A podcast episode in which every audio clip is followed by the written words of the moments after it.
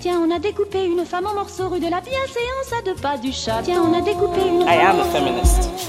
Je vous obsède avec une Je ne constance suis pas conduit qui appelle quand même l'admiration. conduit d'une façon conforme à ce qu'on attend d'une jeune fille d'abord et d'une femme ensuite. I'm sorry that I didn't become the world's first black classic pianist. Des femmes artistes, activistes, politiques. J'aime pas les garçons, ça fait mal, ça pique. People are suffering. People are dying. How dare you? C'est même pas la faute des juges, c'est le, c'est le système. J'irai où je veux, je tracerai ma route. La poudre, pour moi maintenant, ça devient une archive extraordinaire du féminisme euh, de cette dernière décennie. Quoi. Bienvenue dans La Boum. Poudre. Je suis Lorraine Bastide et aujourd'hui, je reçois Anan Karimi. Et un jour, j'ai décidé, euh, je me suis posée sur le canapé, j'ai pris un livre et j'ai dit aujourd'hui, je fais grève. J'en ai marre. ah non, je n'en pouvais plus. Et donc, je me suis révélée féministe parce que je me rendais bien compte que tout- tout- toute cette maisonnée tournait grâce à mon travail gratuit. C'était, c'était éreintant.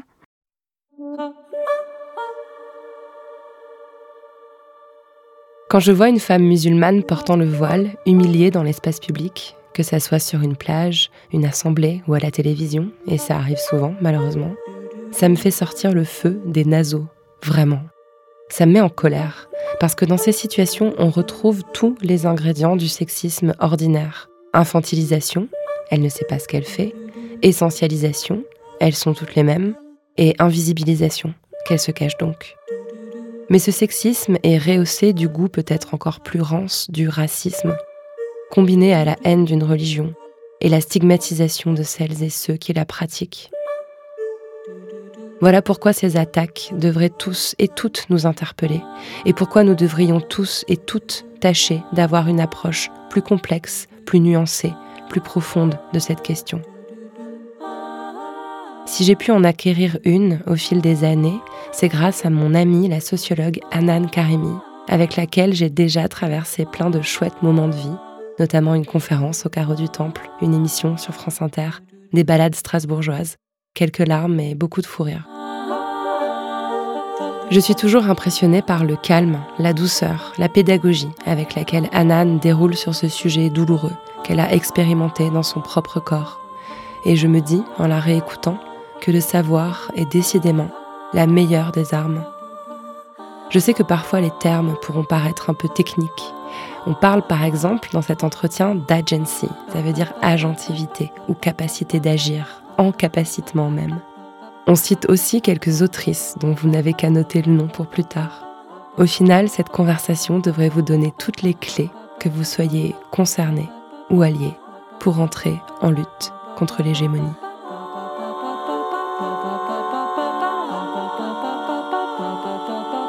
Avec Anan Karimi, on a parlé de livres, de charge mentale et d'agentivité.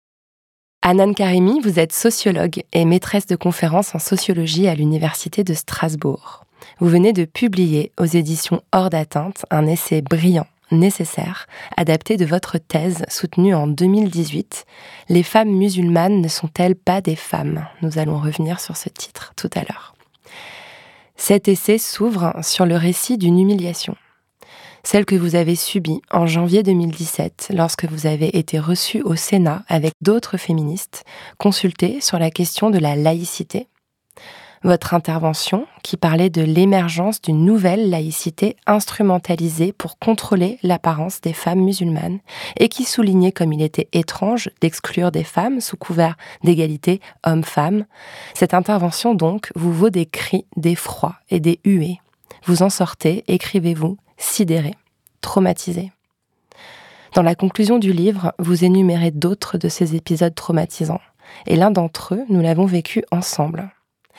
À l'été 2019, lorsque je vous ai reçu sur France Inter dans mon émission Les Savantes pour parler de votre travail, nous avons subi un cyberharcèlement de plusieurs semaines, harcèlement émanant de ces tenants de la conception de la laïcité mentionnée plus haut. On va pas se mentir, ça a été vraiment très trash.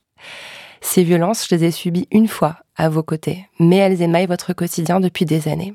Vous les avez subis en tant que femme, en tant que musulmane, en tant que musulmane un temps visible, puisque vous avez un temps couvert vos cheveux.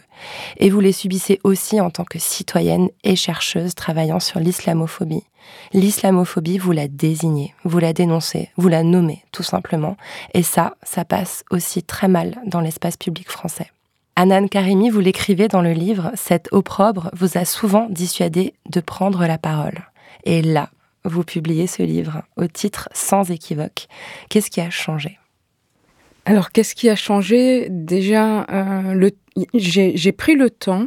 J'ai pris le temps de, du retrait parce que j'avais besoin de construire un espace sécurisé avec ma famille, avec l'emploi, parce que j'étais pas à l'époque euh, tout, ce que je décris euh, avant ma thèse et quand euh, vous m'avez reçu en 2019, je venais de soutenir ma thèse, j'étais postdoctorante.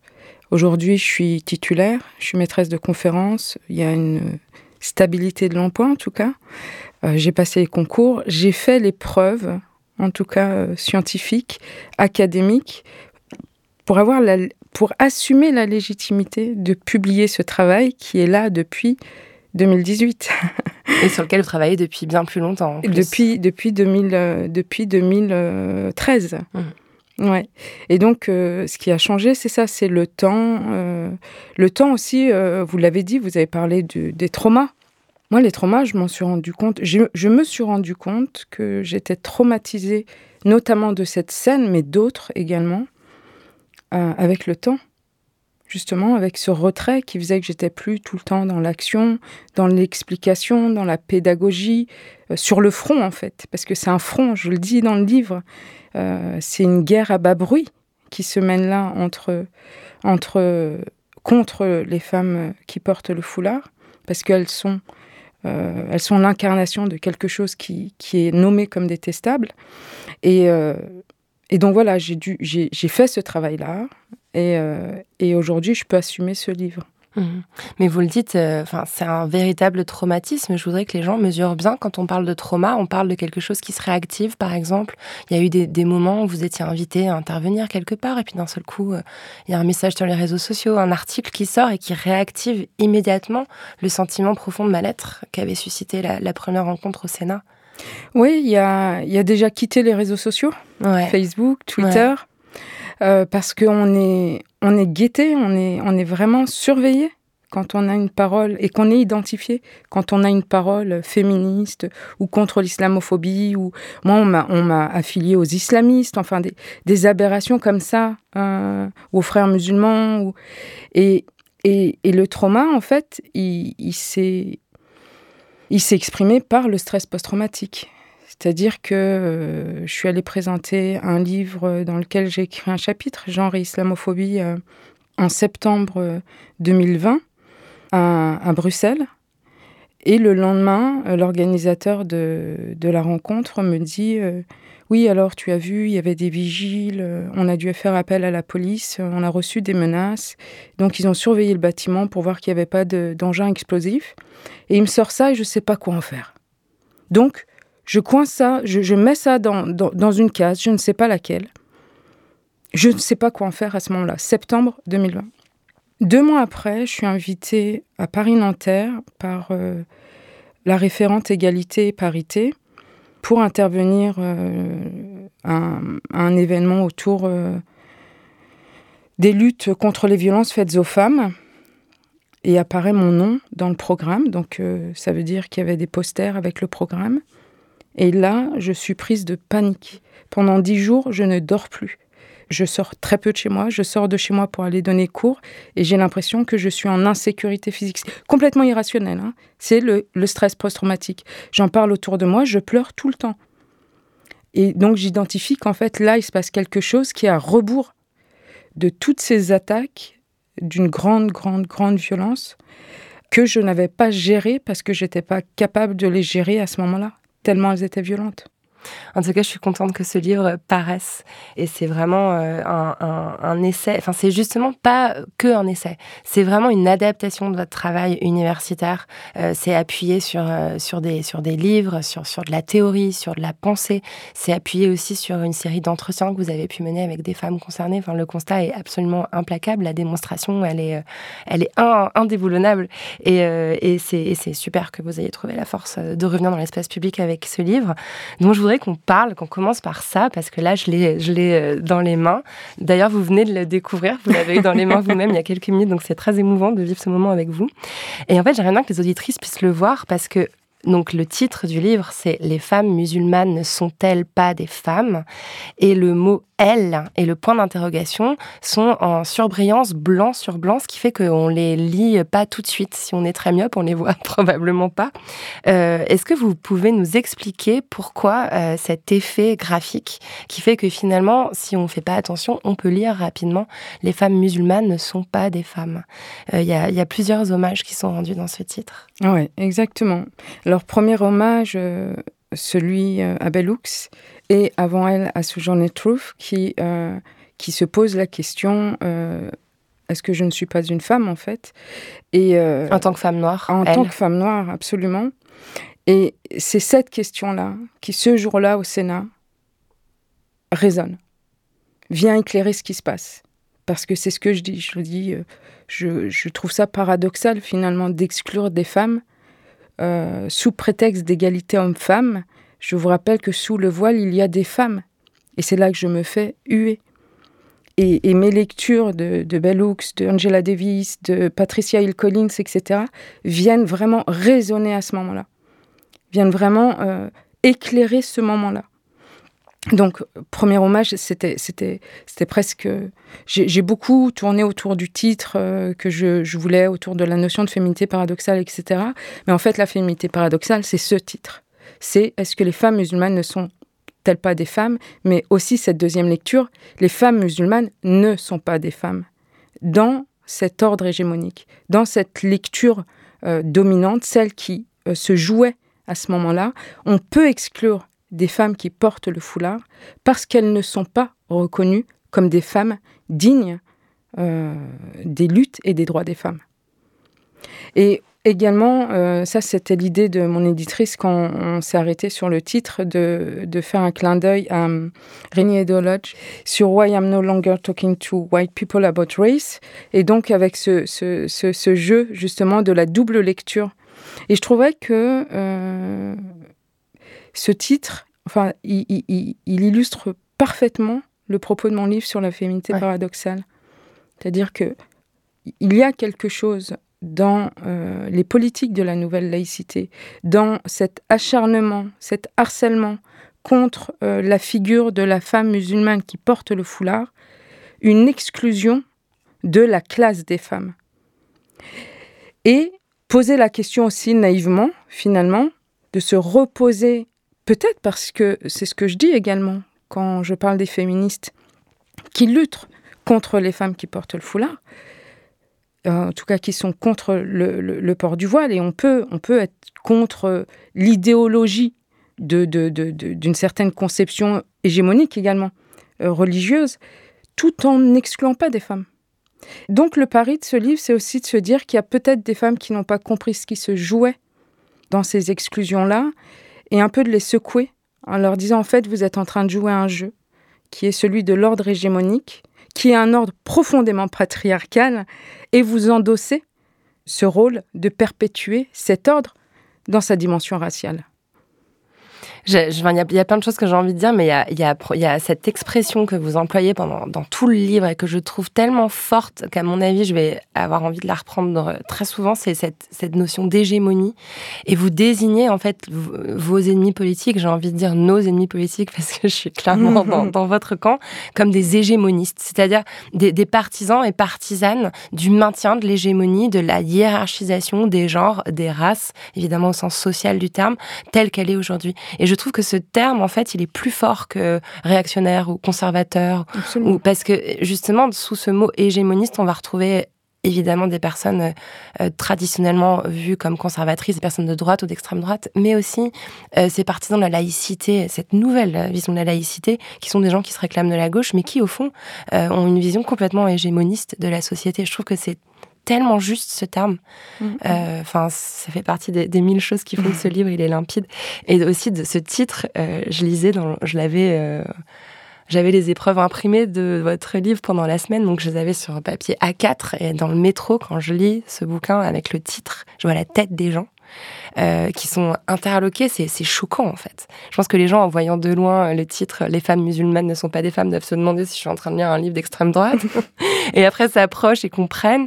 Et je me suis souvenu que la dernière fois que j'avais suscité ce genre de réaction euh, dans le métro, c'est quand je lisais justement le livre de Régnier et Deloge, ah Le racisme est un problème de blanc, dans la traduction française. Donc, bref, après tout ce qu'on a raconté sur le traumatisme et la violence que vous avez pu vivre dans l'espace public, je trouve ça magistral de sortir quelque chose d'aussi d'aussi puissant en fait dans la face, euh, dans les librairies et dans les médias français. Anan Karimi, vous avez grandi dans la banlieue de Troyes. Mhm. C'était comment? Ah, c'était. C'était comment? J'habitais des grandes tours. Les, les, On appelait ce quartier euh, Dallas. Alors c'est drôle parce que bon, j'avais aucune représentation de Dallas à part le film, euh, la série Dallas à l'époque.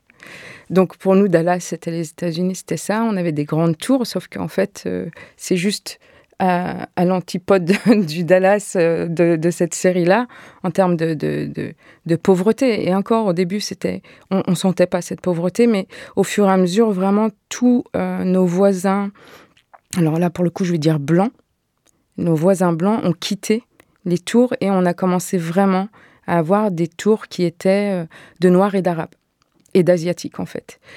Mais c'était chouette, je réécoutais euh, votre interview avec Fatima Wassa qui disait... Euh, les enfants, ils pouvaient sortir dehors. Nous, on jouait au baseball, on jouait au volleyball, on se mettait dans des, dans des buissons, on faisait des, des, des, maisons. Enfin, l'imagination était vraiment prolifique.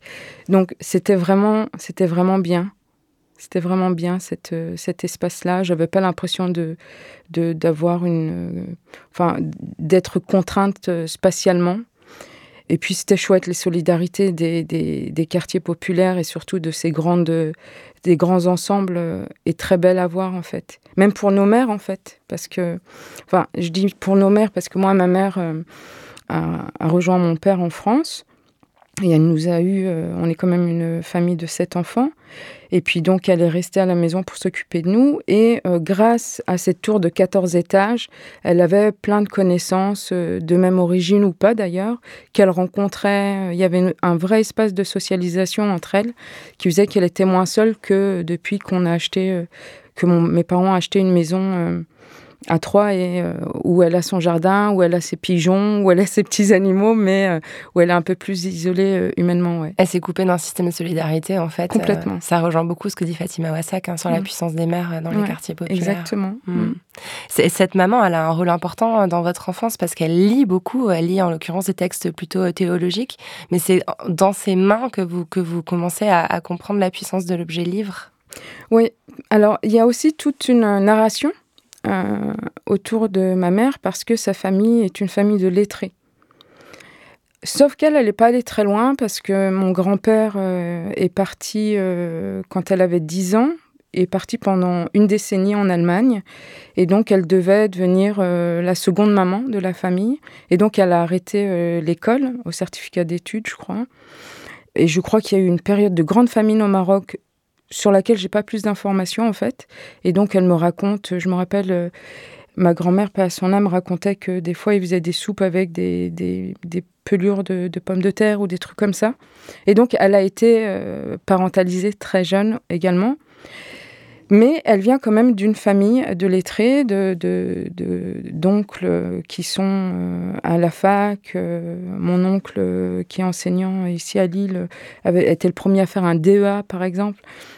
Et donc j'avais ça quand même dans la narration, alors que mon père, lui, est plutôt d'une famille euh, d'agriculteurs ruraux. J'avais cet, accès-là. En fait, je m'en suis rendu compte quand je suis devenue maîtresse de conférence en sociologie de l'islam en me disant, bon, on va essayer de ne pas croire à, euh, enfin, euh, à l'histoire qu'on nous raconte sur les transfuges de classe, comme quoi ils apparaîtraient de nulle part, ex nihilo, etc. Mmh. Et donc, j'ai fait le travail, la socio-analyse, de savoir d'où, quel, était le, lien euh, ou l'affiliation qui m'a permise d'être là?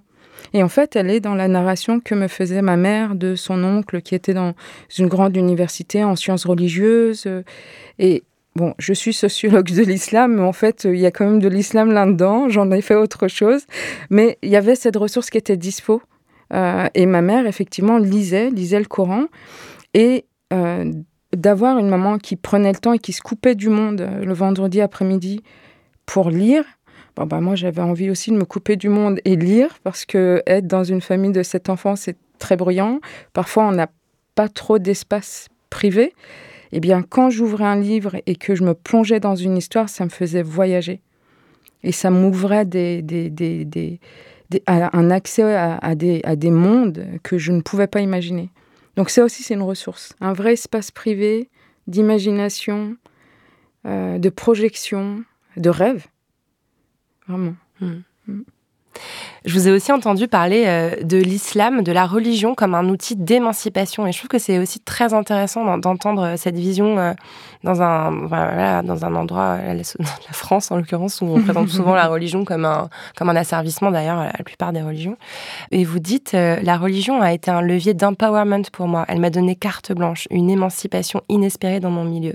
Tant que je m'inscrivais dans une pratique religieuse, mes parents avaient confiance en moi. Je pouvais vivre seule, faire mes études loin d'eux. Ils me considéraient comme une adulte responsable et consciente. Euh, je trouve que ça aussi, c'est une narration euh, qui est, qui est pas souvent euh, présentée de, l'islam et qui rejoint d'ailleurs aussi ce que vous expliquez dans le livre où il y a une espèce de, jugement négatif a priori sur cette religion alors qu'elle a aussi un pouvoir émancipateur, notamment pour des jeunes femmes. Alors, il y a deux niveaux. Ce que je raconte dans le livre, c'est plus l'inscription de l'islam dans les rapports de pouvoir, donc vraiment au niveau structurel. Et le récit que j'en fais euh, dans la citation que vous avez donnée, c'est comment, euh, comment elle m'a permise, et, et- et j'en parle également dans le livre, dans les injonctions paradoxales que, que décrivait euh, Nasser Ghanif Souleymaz dans le livre des Beurettes, euh, comment euh, euh, l'islam vient rassurer sur les, sur ces, enfin, vient temporiser ces injonctions paradoxales, au moins du, du côté familial. Ouais. Parce que ce qui s'est passé de l'autre côté, c'était pas pareil. Ouais. hein, du, du côté des, des institutionnels, des profs, etc. Mais du côté de ma famille, c'est comme si, euh, pour, pour eux, euh, qui étaient traditionnels, ça très clairement, hein, ma- je viens d'une famille traditionnelle, euh, laisser partir leur fille, même si mon père avait toujours dit Anan, elle fera des études, Anan, elle fera, euh, elle est intelligente, ou Anan, elle passe, elle passe, par exemple, mes sœurs apprenaient à faire à manger. Moi, je disais, euh, non, mais moi, euh, j'ai juste besoin de livres. Pas le time. pas, le, pas le time, mais en même temps, elle faisait le boulot, les pauvres. mais, mais de là à franchir le cap, et là, c'est vraiment l'inscription dans la classe sociale ouvrière qui marque, et immigrée. Les deux vont ensemble. Qui fait que j'étais plus, encore plus contrainte de mes projections, en tout cas des, chemins que je voulais euh, emprunter, quand j'ai voulu euh, d'abord faire médecine, comme n'importe quelle fille d'ouvrier qui se respecte, soit euh, avocate, soit médecin. Aujourd'hui, j'en parle à mes étudiants en, riant, en leur, demandant justement quel est le bingo gagnant des rêves professionnels des enfants d'ouvriers. Eh bien, mon père ne pouvait pas me laisser partir. Et il en était meurtri, je me rappelle, je le vois encore entrer à la maison, livide, en me disant Tu peux pas partir. Parce que c'était un arrachement, en fait. C'était pas juste je te garde pour te contrôler. Je me sentais pas si contrôlée que ça, d'ailleurs, euh, chez mes parents. Et en même temps, euh, dans, dans ce temps-là, je me suis, j'ai commencé déjà à l'époque un groupe de jeunes filles à la mosquée de la Chapelle Saint-Luc. J'adore comment on appelle cette mosquée, la mosquée de la Chapelle Saint-Luc. C'est vrai que c'est magnifique.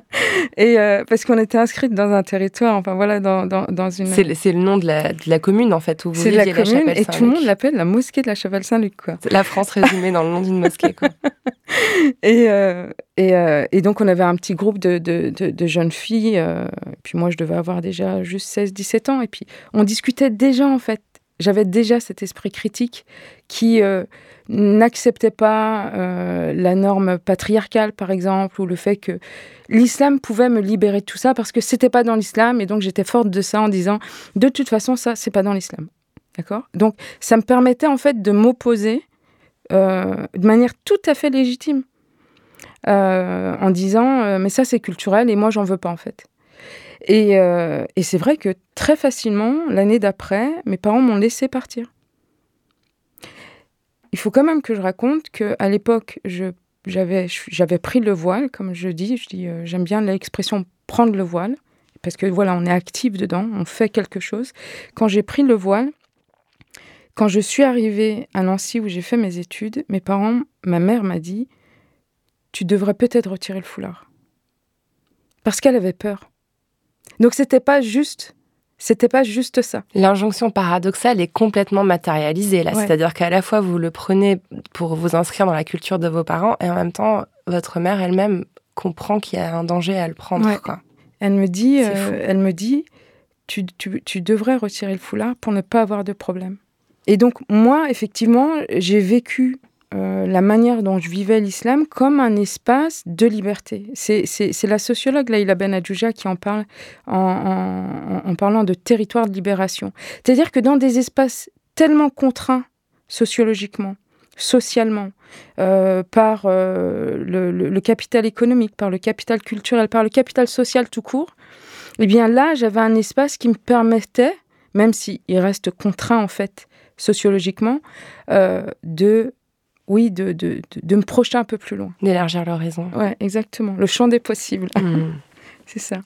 Et d'ailleurs, votre mère avait vu juste parce que donc quand vous avez 19 ans, euh, la circulaire Bayrou, qui est un peu, on va dire, l'ancêtre de la longue série de, de lois qui vont, qui vont suivre, euh, s'acharnant contre les femmes qui portent le voile, euh, vous, vous barre la, la, la, route, en fait, l'accès à vos études. C'est un, un premier choc politique, en fait, pour vous, cet événement? Ouais, la circulaire Bayrou, donc elle est appliquée dans le lycée où je fais un BTS en biotechnologie. Et euh, j'arrive avec, euh, au bout d'un an et demi, euh, j'avais fait un stage en, génie génétique. J'adorais la génétique. Je me voyais généticienne à l'époque. Et, et j'ai eu un, on a, on a voulu me convoquer à un conseil de discipline parce que j'avais gardé, je gardais dans l'enceinte du lycée un bandana sur les cheveux. J'étais une très bonne étudiante. Et là, d'un coup, j'ai basculé. D'ailleurs, je, je, vous le dis et en même temps, je prends conscience que ça calque sur le discours de, de Manel dans, dans mon livre. Euh, je je l'avais pas conscientisé avant. je suis en train de le conscientiser. Qui dit, euh, je bascule de, de, de, la figure de la bonne étudiante à celle de celle qu'on veut discipliner. Et Manel, donc c'est une des femmes, parce qu'en fait le livre il est basé sur des entretiens et certains extraits sont. sont ouais, j'ai gardé certains entretiens de ma thèse, pas tous, parce que sinon le livre ferait 400 pages. Mais euh, j'en ai gardé quelques-uns qui me paraissaient éloquents. Et, euh, et c'était trop violent pour moi. C'était tellement violent pour moi que j'ai préféré donc ne pas, ne, ne pas accepter ce conseil de discipline et quitter euh, le BTS à, quelques mois du, du, diplôme. Le sentiment d'injustice et surtout d'absurdité, parce que vous, vous le racontez, euh, vous, vous portiez un bandana. Et en fait, c'est aussi, je trouve, ça, ça en dit long sur euh, le, le, pouvoir de la narration politique et de la narration médiatique, c'est-à-dire qu'en fait, probablement, personne ne faisait attention au fait qu'il y avait un foulard dans vos cheveux au quotidien. Et d'un seul coup, le fait que, que ce foulard soit désigné, nommé, visé par une circulaire, ça, ça, transforme la perception qu'on a de, de, la même personne, du même objet, du, du même accessoire, en fait. Oui, et puis on peut très bien aussi euh, extrapoler au fait que euh, c'est une question raciale. Ouais. Parce que une jeune fille d'origine maghrébine qui porte une jupe trop longue, c'est une jupe. je sais pas, la dernière fois, euh, il y a un article qui est, paru dans Mediapart euh, sur euh, les TikTok avec les abayas des, des, influenceuses. quand, je sais plus, il parlait d'une jupe islamiste ou d'une mode islamiste. Enfin, voilà, ou un bandeau sur les cheveux, même pas un bandana, un bandeau sur les cheveux, c'est pourquoi tu couvres tes cheveux avec un bandeau. Et l'indicateur, en fait, c'est l'origine de la personne. Bien sûr. Comme cette jeune fille dans votre livre qui dit qu'un jour on lui a dit que son pull était plus épais qu'autrefois. Seul coup, l'épaisseur du tissu va être scrutée. Mhm. Euh, alors qu'évidemment, sur une jeune fille euh, alsacienne, bien Mhm. blonde, euh, on Mhm. n'aurait jamais fait ce genre de remarque. Absolument. C'est assez, assez fou. Vous, vous claquez la porte, hein, Nan, euh, suite à cette, à cette convocation qui vous semble extrêmement injuste. Et en fait, vous interrompez vos études, vous devenez mère au foyer, vous, vous, vous épousez un homme, vous, vous, vous avez des enfants, vous vous en occupez.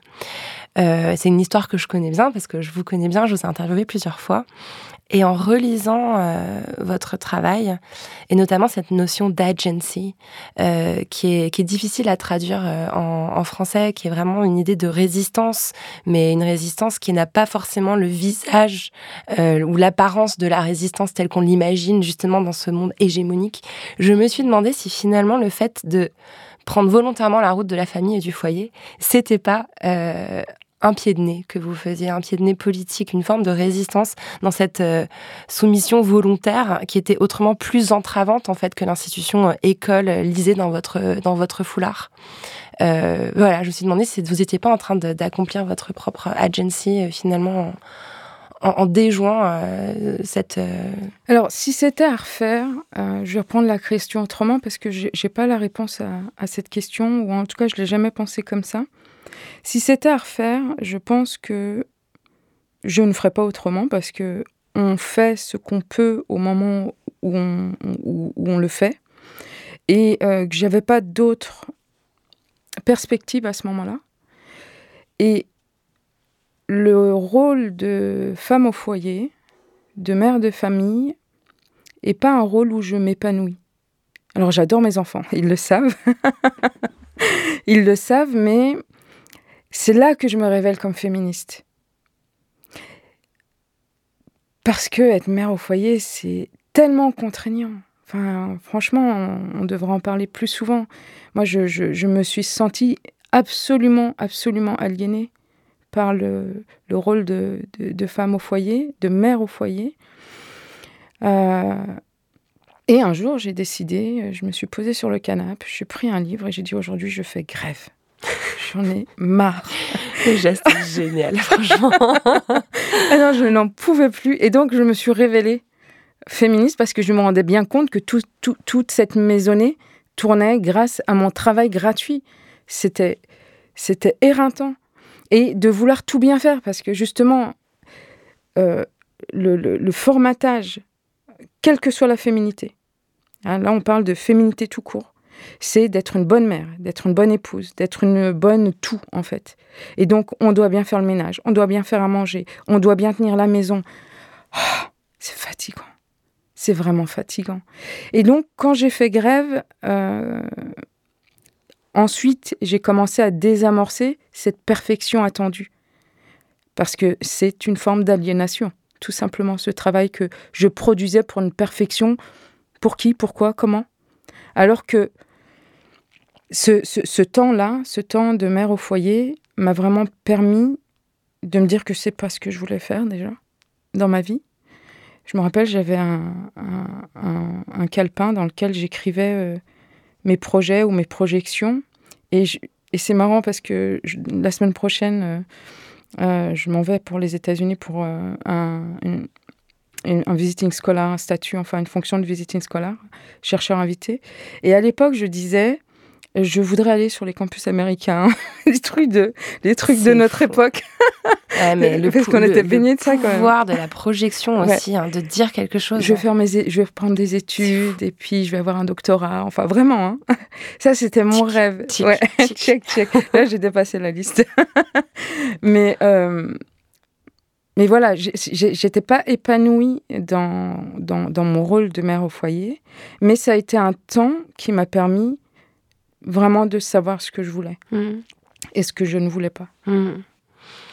Mais, mais vraiment, enfin, je, je sais pas, enfin, pardon d'in- d'insister sur, euh, sur une lecture de, votre vie, hein, mais, euh, mais, mais je me dis, c'est quand même un geste assez dingue, en fait, parce qu'il y a, évidemment, vous êtes euh, promise à un destin brillant, enfin, vous êtes une des plus brillantes chercheuses de France, vous êtes complètement programmée pour faire des super grandes études, pour, pour devenir médecin, et on vous dit, genre, ah non, ça va pas être possible avec ta religion. Et franchement, je trouve que c'est un énorme fuck que de dire à la société, ah ouais? Vous voulez pas que je devienne médecin? Vous voulez pas que je mette mon cerveau au service de la société? Eh ben très bien, euh, je vais aller faire des bébés. Et je trouve que il y a quelque chose en fait euh, bah, d'assez révolutionnaire. Et c'est aussi euh, ouais, c'est aussi cette, cette, cette, cette notion d'agency que vous expliquez vraiment bien dans le livre qui m'a fait réfléchir en fait à comment on interprète aussi parfois de la mauvaise façon euh, les gestes d'une femme. Parfois on peut on peut voir comme euh, comme de la comme de la soumission un geste qui est en fait une rébellion et, euh, et une Ah oui, façon se de, de reprendre en fait à son compte la narration Absolument. et le et le cours de sa vie. Absolument. Se retirer est une décision active Voilà. et pas passive. Voilà. Absolument. Quand on est dans une situation conflictuelle ou d'injustice, on peut choisir de se battre. On peut choisir euh, de, se battre dans le sens euh, dire l'injustice. On peut choisir de partir parce que c'est trop coûteux. Euh, et moi, je suis partie, j'ai quitté. Et c'est vrai que euh, finalement, ça a permis cet espace-là de qu'est-ce que je reconstruis, comment je reconstruis. Et euh, finalement, je vais revenir quand même. Ouais, ouais, ouais. Vous revenez parce que vous êtes euh, profondément féministe. Et d'ailleurs, cette question euh, de pouvoir être féministe et musulmane, c'est cette question-là qui vous, euh, qui vous anime, en fait, dans, dans, dans tout votre travail de recherche. Cette question aussi qui vous anime euh, euh, lors d'un épisode que je voudrais qu'on évoque ensemble en 2013, lorsque euh, la Grande Mosquée de Paris décide d'interdire aux femmes l'accès à la salle de prière principale. Euh, ça, ça vous rend ouf. c'est Mm. pas, c'est pas Mm. possible. C'est un geste, évidemment, euh, de ségrégation euh, dans l'espace. Et vous vous mobilisez. Euh, et c'est à ce moment-là qu'on vous renvoie pour la première fois peut-être la question, genre, est-ce que c'est possible d'être musulmane et féministe? Ouais. Cette question, ça vous paraît même fou qu'on vous la pose en réalité. Oui, ça me paraît fou et j'allais dire ça, ça corrobore encore plus euh, ce- le titre de ce livre, c'est-à-dire que on nous pense tellement pas comme des femmes que euh, le fait d'être féministe est une question puisse se poser. C'est fou, hein Vraiment, je, je, je, je, tombais des nues. Parce que euh, je suis musulmane et que je porte le foulard. Mais qu'est-ce qu'une action contre des hommes de pouvoir dans une institution comme la, la Grande Mosquée de Paris pour exiger l'inclusion, ou en tout cas une place digne? Qu'est-ce que c'est si ce n'est pas un acte féministe? Incroyable quand même. Et euh, je me rappelle, les journalistes à l'époque me posaient Est-ce qu'on peut être féministe et musulmane? Enfin. Et à l'époque, j'y répondais, j'étais assez gentille. Aujourd'hui, je ne ferai pas preuve d'autant de pédagogie parce que, en fait, il faut inverser la question. C'est qu'est-ce qui vous empêche de, de, de, de comprendre euh, qu'une musulmane puisse être fémi- féministe? Tout comme il y a des femmes qui ne le sont pas d'ailleurs. C'est pas lié pour le coup à quelque chose de, aux catégories raciales, mais euh, la manière dont, sont posées les questions disent énormément de l'hégémonie.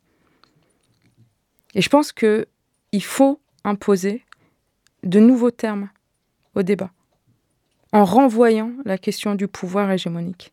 Et vous le faites, vous le faites tellement bien dans le livre, c'est fou. Et même de poser les termes aussi d'une d'une manière aussi euh, claire que nouvelle laïcité. Mm. Les partisans de la nouvelle laïcité. Voilà. Parce que c'est pas de la laïcité. La laïcité, vous vous rappelez, et on, l'a, on est nombreux à l'avoir fait. Quand on lit la loi de 1905, c'est limpide. C'est le droit pour chacun d'exercer sa, sa religion. Et en fait, euh, effectivement, de reposer les termes, de redéfinir les choses, ça permet en fait de nommer la- l'absurdité. Euh, en 2013, ce que vous faites concrètement, c'est des happenings, c'est des manifs pour dire, en tant que femme, je pourrais accéder à cet espace. C'est la définition même de l'acte féministe. Absolument. c'est vraiment. Euh, et d'ailleurs, en parlant de de grandes traditions féministes. Euh, dans votre livre, on trouve beaucoup de références essentielles pour penser à la question de l'isla- l'islamophobie et de son action en particulier sur les femmes musulmanes. On peut parler de Saba Mahmoud, de Nassira Ghenif Soulaïmas, que vous avez euh, cité à l'instant, de Joanne Scott, euh, de Ouria Bentouami, euh, sur la question du voile. Mais je voudrais qu'on parle d'une autre grande féministe que vous citez abondamment dans votre livre, à qui vous devez beaucoup, c'est Christine Delphi. Mmh. Ce que je trouve intéressant, c'est Christine Delphi, elle a travaillé au tout début de sa recherche sur ce que vous nommiez tout à l'heure, la charge domestique, euh, euh, la- l'assignation des femmes au travail reproductif gratuit, qui est vraiment le fondement même euh, du sexisme. Mais elle a aussi travaillé sur l'islamophobie, sur le voile. Il y a un texte qui s'appelle Classé, dominé, que vous citez beaucoup et que je connaissais pas, que j'ai découvert grâce à vous. Qu'est-ce qu'on lui doit? Qu'est-ce que vous lui devez à Christine Delphi? On lui doit tellement à Christine Delphi en, tant que, en tant que féministe historique du MLF, qui a accepté presque l'excommunication euh, du, du, du, justement de, de, ce label historique euh, féministe, parce que au moment de la loi de 2004, tous les débats avant la loi de 2004, elle prend parti pour l'instruction des jeunes filles, alors que il y avait vraiment deux camps, et les féministes étaient dans le camp euh, prohibitionniste hein, euh, pour une loi ou pas d'ailleurs, ils n'étaient pas forcément pour une loi, mais en tout cas contre les termes du débat, c'était pour ou contre le voile. Et elle, elle disait pour l'instruction de ces jeunes filles. Et elle euh, changeait les termes, elle changeait les mots, comme vous le disiez tout déjà, à l'heure, en fait. Déjà, déjà. Elle disait, elle disait ce que j'essaie de faire dans ce livre également. Elle disait les règles euh, les règles du jeu. Elle dévoilait les règles du jeu. Dans, son, dans, dans ce superbe euh, ouvrage classé dominé, elle parle des uns, les, les uns, UNS, et les autres, comment se, se, se, se, trace la limite, la frontière entre les, les, deux. Les, les uns, c'est ceux qui ont le pouvoir. C'est le pouvoir hégémonique qui qualifie les autres. Et les autres, c'est les lesbiennes, euh, c'est les queers, euh, c'est les trans, euh, c'est les musulmanes, c'est les femmes handicapées, c'est plein de gens en fait. C'est vraiment plein de gens. Et donc, Christine Delphi, elle me permet à la fois de relier cette question de l'islamophobie dans une généalogie féministe, en disant en fait, je peux aller puiser chez une grande féministe française qui a vraiment permis euh, de nommer le patriarcat, de nommer le genre, de dire à quel point c'est une construction sociale et de montrer à quel point l'islamophobie est également une construction sociale basée sur une construction raciale euh, des gens. Mmh. Mmh. Euh, il y a beaucoup de notions euh, passionnantes dans le livre. J'ai pas envie qu'on le spoil complètement ici. J'ai vraiment envie euh, que les gens le lisent. Surtout qu'il est vraiment assez court et accessible. C'est 150 pages, ça, se lit très bien. donc il y a la notion d'altérité radicale, de féminité paradoxale qu'on a déjà un peu mentionné ici. Mais moi, ce qui m'a vraiment marqué, c'est un chapitre intitulé Faire disparaître l'ennemi musulmane, dans lequel vous démontrez la construction de la femme musulmane comme dangereuse. Cette notion de danger, d'incarnation en fait d'un ennemi à éradiquer ça marche dans la plupart des grandes polémiques médiatiques hein, qu'on connaît sur, euh, sur le voile, que ce soit Ménel, euh, Diams, euh, l'inconnu en Burkini sur la plage de Nice ou encore Anan Chari, qui est une histoire qui me bouleverse à chaque fois qu'elle est racontée. Mmh, mmh. en quelques mots, sans vouloir trop déflorer le livre, comment se construit cette dangerosité? Quels sont les ressorts qui permettent de la construire médiatiquement notamment? La dangerosité, je, il me semble que l'article qui m'a le plus permis de mettre en mots euh, cette dangerosité, c'est euh, l'article de la philosophe Ouria Bentouami dans sa phénoménologie du voile, où elle montre comment justement euh, le discours, la construction discursive, enferme les femmes qui portent le foulard et l'objet en fait voile. Quand on dit voile, on ne parle pas de femme, on parle du voile, comme un élément phobogène qui, implique la phobie en fait. D'accord? On n'a pas envie de le voir, on ne sait pas ce qui se cache derrière, et puis, euh, et puis ça se trouve c'est une islamiste, et puis ça se trouve c'est une terroriste. Et comment ça, implique que les femmes qui portent le foulard euh, incarnent une, catégorie monstrueuse du visible, dit Ouria Bentouami. Et là, d'un coup, je me suis rendu compte qu'effectivement, le fait d'associer euh, quasiment euh, simultanément euh, dans les médias voile terrorisme, voile danger pour l'émancipation des femmes, à l'époque, à l'époque, je parle comme une vieille, dans, les, années 90, avec la première affaire, des foulards de Creil, c'est l'âge des jeunes filles qui, est d'abord dénoncer et de dire très vite, elles sont tellement dangereuses qu'elles vont contaminer. Il y a la contagion des autres jeunes filles. Les autres jeunes filles n'oseront plus venir sans foulard parce qu'il y a quelque chose de la bonne féminité musulmane là qui serait hégémonique. D'accord? C'est celle qui ferait la norme en fait. Et euh, et il y a quelque chose aussi du complot. La femme qui porte le foulard, finalement, euh, elle, avance masquée. Elle avance masquée parce qu'elle a un autre agenda qui serait celui, sans doute d'ailleurs elle est gentille, sans doute elle, aide à l'école, mais on ne sait jamais. Peut-être qu'elle va venir. D'ailleurs, il y a des mamans à qui on dit. Euh, euh, il y a une maman qui raconte ça, qui dit Mais je viens pas avec des tapis de prière pour que les enfants fassent la prière à l'heure des sorties scolaires. Enfin, je viens, je les surveille, je fais le taf. Donc, il y a cette idée que leur présence est dangereuse pour. Pourquoi Mais pour l'ordre hégémonique. Justement, elles viennent en dissonance à cet ordre. Et c'est pour ça qu'elles sont autant, autant euh, attaquées et chassées et expulsées. Il y a aussi un autre élément que, dans ce chapitre euh, qui m'a fait exploser le cerveau. Euh, il y a cette idée aussi qui est construite euh, médiatiquement de non-disponibilité sexuelle. Et donc, en fait, cette idée qu'une femme qui ne serait pas disponible sexuellement, qui exprime dans l'espace public qu'elle n'est pas disponible sexuellement, elle est dangereuse, en fait, potentiellement. Elle aussi.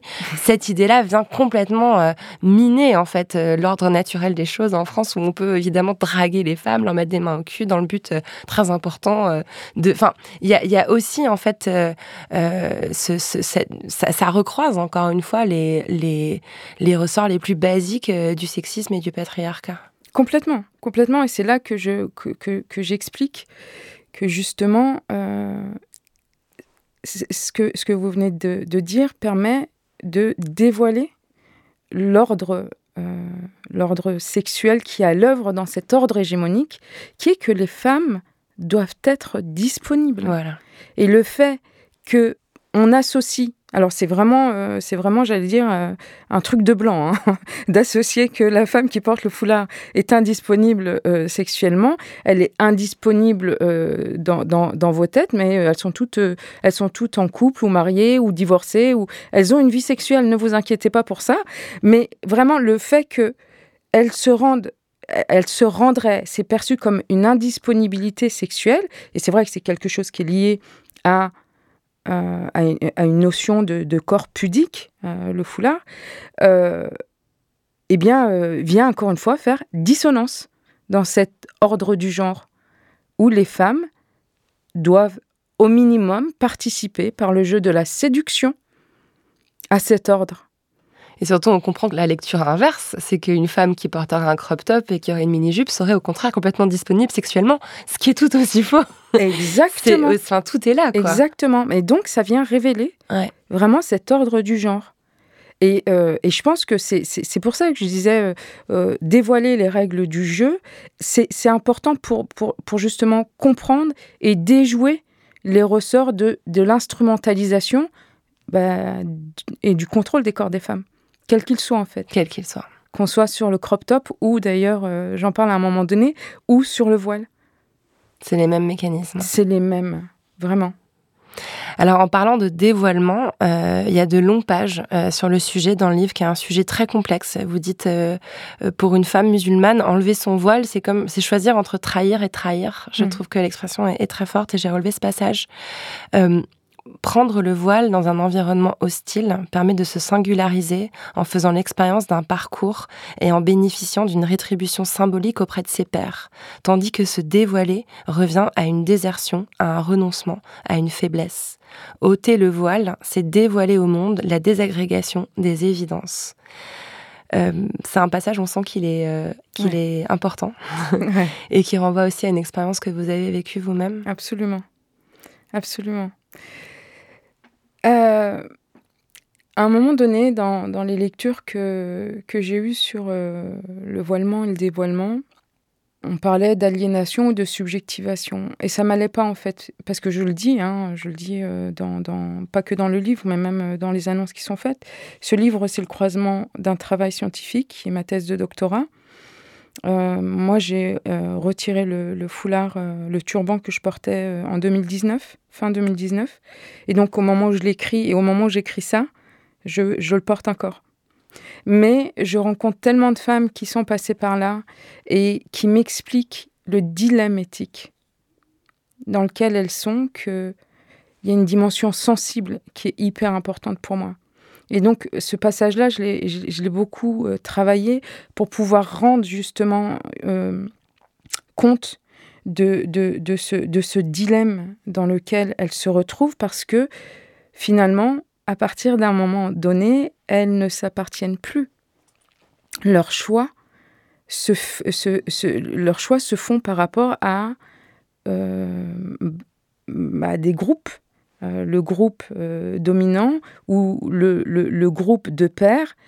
Et on sent bien que il y a quelque chose qui se passe dans les politiques de la nouvelle laïcité qui est la fétichisation du voile de toute façon, mais qui est reprise à son compte par, euh, par le groupe des, de, musulmans et qui fait que cette, par exemple, cette déclaration de dire euh, on défend la liberté, euh, la liberté ou pas de porter le foulard. Eh bien, moi, je trouve que cette, cette déclaration-là n'est pas tout à fait assumée. C'est-à-dire que c'est vrai qu'on défend les femmes qui portent le foulard, mais quand elles désertent, quand elles décident parce que elles, n'y croient plus, parce qu'elles sont fatiguées. Dans, dans ma thèse, je, je, je, je, typifie les raisons de sortir du, de, de, se dévoiler, de sortir du, voile, c'est l'invisibilité contrainte, le fait que c'est trop coûteux en fait, et que vu les règlements, vu euh, la nécessité de travailler par exemple, eh bien elle retire le foulard. Le changement de paradigme, bah oui, il y a des, gens qui changent d'avis, qui changent de vision, de, même de compréhension de la religion. Et en fait, je me suis rendu compte que euh, le dilemme est tel qu'elles pensent justement sortir, sortir du groupe. Alors elles ne le pensent pas, elles, elles, savent qu'elles vont sortir du groupe. Elles savent que c'est le prix à payer pour euh, assumer le choix euh, de retirer le foulard. Et je trouvais que c'était une double violence faite aux femmes qui portent le foulard et qui le retirent, parce que euh, elles ont incarné et elles ont payé le prix fort de d'avoir incarné la figure de la la féminité hérétique, celle qu'on déteste, celle qu'on chasse, celle qu'on contraint, celle qu'on dénonce, celle qu'on insulte.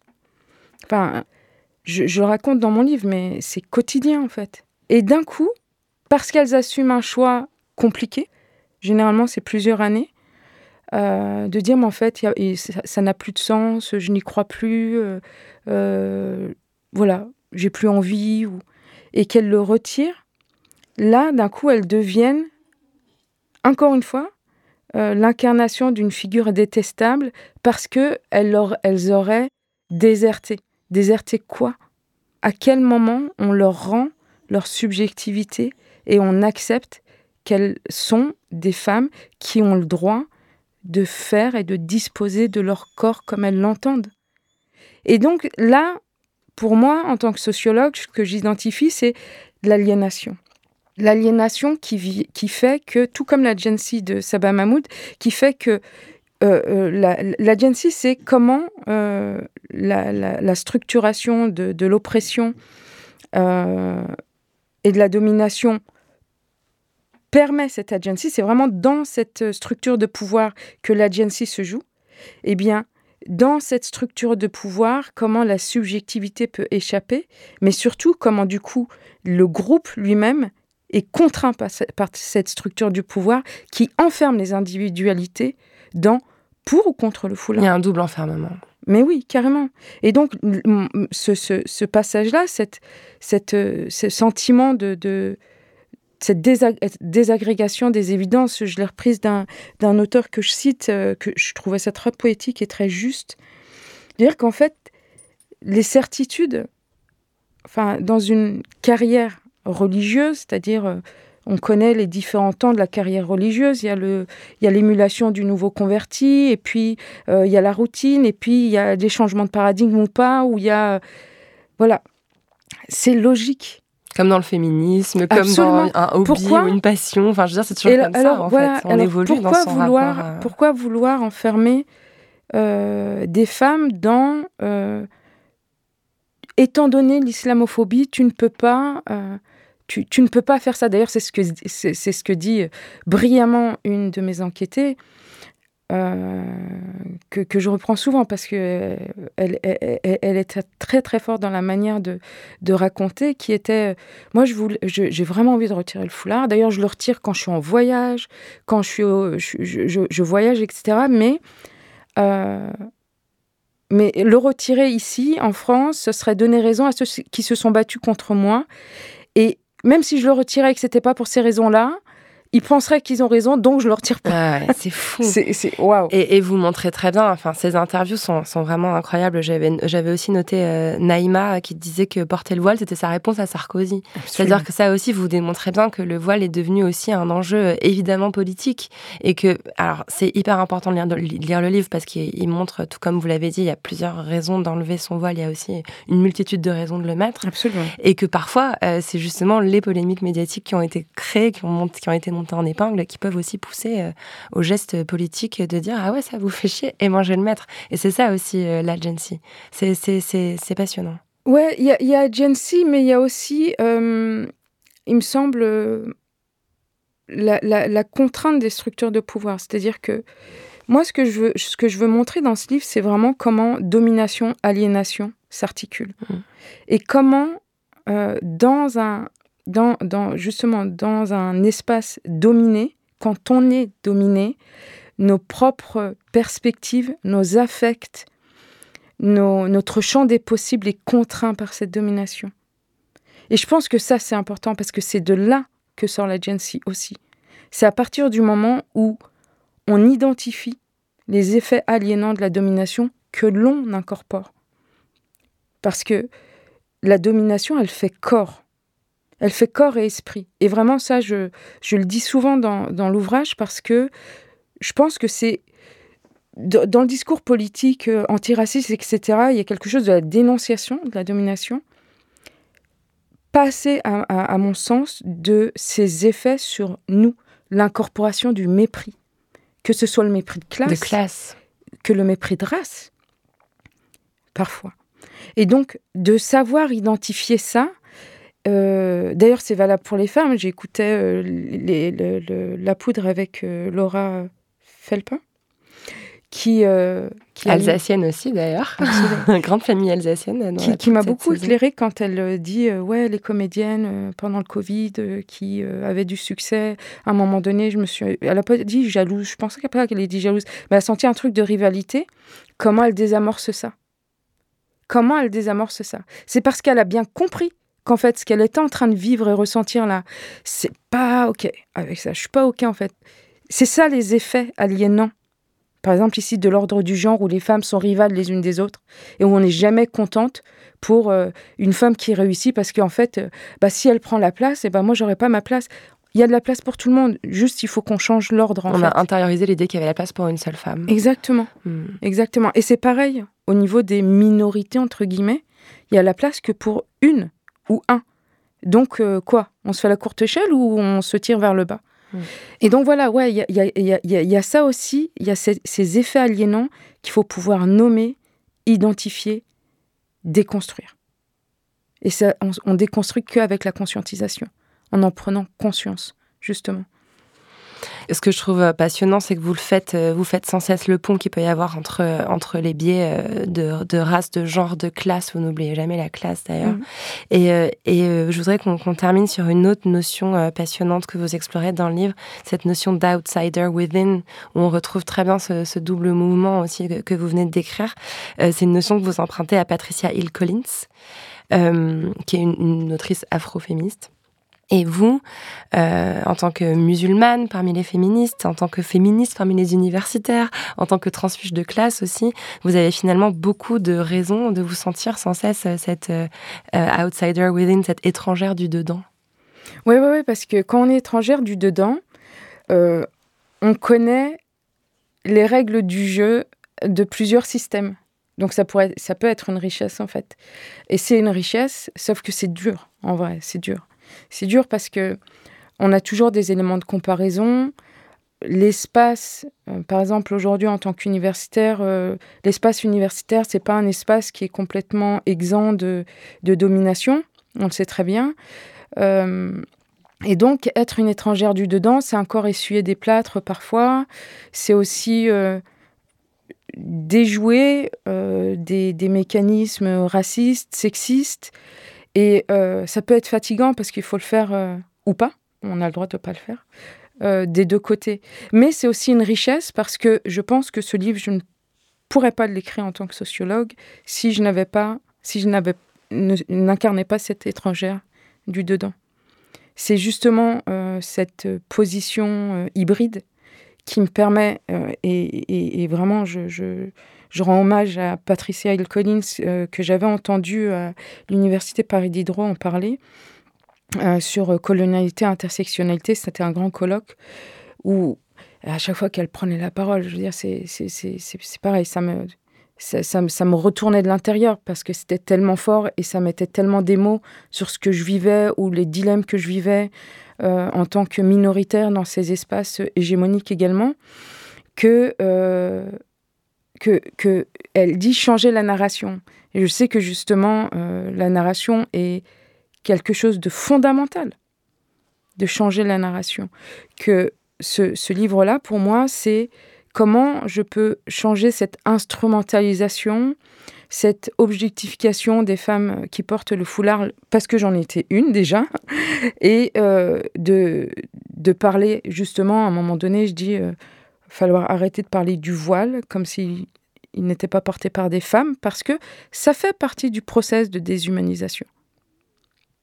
Et d'en avoir conscience. Et c'est bien parce que euh, j'ai entendu des discours parce que j'ai vécu des choses et aussi euh, la manière dont j'ai rencontré d'autres femmes qui ont mis des mots, qui ont éclairé. Et, ce que j'allais dire, être étrangère du dedans aussi, c'est c'est une position délicate parce que on devient un peu la grande sœur ou l'interlocutrice privilégiée de femmes qui veulent suivre notre exemple et on avait juste envie de leur dire franchement c'est dur mmh. t'es pas obligé tu sais est-ce que est-ce que tu tu es prête à payer un prix que je ne peux pas mesurer aujourd'hui pour le chemin que tu es en train d'emprunter? C'est coûteux. C'est très coûteux.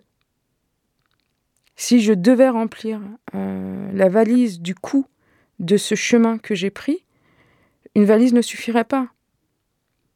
C'est coûteux humainement, c'est coûteux euh, à plein d'endroits à plein, plein d'endroits. C'est un, chemin de solitude aussi. Et, euh, c'est un, chemin aussi de perte. Mais avec une ambition, avec euh, un devoir qui est celui de la transmission. Et moi, le devoir que je me suis donné en empruntant ces études de sociologie, en devenant maîtresse de conférence, c'est également de changer la manière dont on efface l'ordre hégémonique et on fait comme si notre science venait, euh, euh, était rationnelle sans, sans ombre de l'Occident ou sans ombre de, de l'hégémonie. Et de casser et de dire où elle est cette hégémonie c'est ce que je fais, par exemple, quand on. Cette qualification de féministe musulmane, par exemple, aujourd'hui, je la déconstruis, ou en tout cas féministe islamique, je la déconstruis en disant qui dit féministe islamique, en fait? S'il n'y avait, pas, y avait pas, en fait, euh, un référentiel qui ne se dit pas, qui est un référentiel occidental et qui altérise. Et moi, en tant que productrice de savoir et de connaissances, je ne veux pas, je ne veux pas euh, reproduire euh, ce savoir-là sans l'interroger. Enfin, je veux pas le reproduire et je veux l'interroger en fait. Hmm. Anan Karimi, est-ce que vous avez accès à votre chambre à vous? Oui, depuis pas longtemps. depuis pas longtemps. Euh, et, j'ai mis du temps à, à, réhabiter une chambre à moi. Et c'est chouette. Bravo pour ça. ça va quoi pour vous la poudre? Ah, La poudre, c'est... Euh, hmm, Mmh. C'est une balade, une balade avec euh, des, la poudre qui étincelle à chaque fois que j'écoute deux femmes qui font, qui éclairent le chemin. Merci Anan. Quel joli fredonnement. Merci.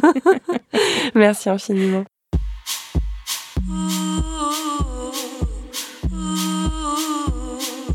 Merci à Anan Karimi d'être venue faire parler la poudre avec moi. La Poudre est un podcast de Lorraine Bastide, diffusé en exclusivité sur Spotify. À la production, Marie-Laurence Chéry, assistée par Sophie Volatier-Godard. À la prise de son, Christophe Amarstrand. Au montage et au mixage, Marion Emery. Le générique est une réalisation de Lorraine Bastide et Marion Emery sur une idée originale de Aurore Meyer-Mailleux et un tapis musical signé Bonnie Banane. Vous pouvez retrouver la poudre sur les réseaux sociaux et nous y faire tous vos retours. Les livres associés à chaque épisode sont rassemblés sous le hashtag La Poudre Lit. Merci pour votre écoute, prenez soin de vous et surtout, surtout, continuez de faire parler la poudre.